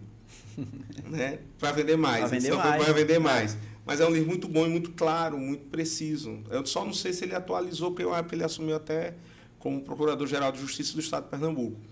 Não sei como é está a atualização da obra dele, mas assim, é um autor que, se tiver compras atualizadas, vale a pena a leitura. Tá? Então, de aqui quatro para um tradicional JJ Cândido, um mais denso, que é o nosso conterrâneo, o professor Adriano Soares da Costa, um que é básico, vamos colocar assim, que é o José Jairo Gomes, em qualquer área hoje né, do país, em direito eleitoral, e temos o Francisco Seu Barros. Agora tem, tem nomes muito bons, Olivar Corneliano, Thales Tasso Cerqueira, né? Ah, rapaz, eu ainda eu, eu tô eu não não tô lembrado se a Margarete Coelho do Piauí já lançou um livro ou são só artigos. É uma deputada federal do Piauí, que ela sempre participa da área eleitoral. Tá? Eu tô só nessa dúvida se ela já tinha lançado um livro ou não. Mas sim, é um livro, são autores muito bons. E na verdade existe um mundo de autores excelentes. Né? Olivar Corneliano, do Paraná, que é um, né, um autor. Djalma Pinto é antigo, mas né? Por exemplo, patrimonial eleitoral com ele é muito bom. Fávila Ribeiro é um clássico também, mas já é difícil de achar. Mas quem tiver, guarde, mesmo com a mudança de legislação, mas a parte de princípios, ele explica muito bem. Então, é o cara que o pessoal cita quando vai falar de princípios eleitoral. Então. E princípios no direito eleitoral é, é base, é né? Base, é, base. é base. Tem que conhecer para poder é, é, militar nessa área, né? Tem, senão você é. não, não caminha. Tito Costa também. Rapaz, eu estou ressuscitando uma Muito bem. Gustavo, uma frase para todos que nos escutam e nos veem agora, que você deixaria Principalmente para os seus alunos que bastante É, gente que aí. não tome Que fantasma. não seja fantaúva, que não seja fantaúva. Nem pipoca box. saboroso, né? Nem corote agora. É. Eu tô arranjando briga com muita gente. né?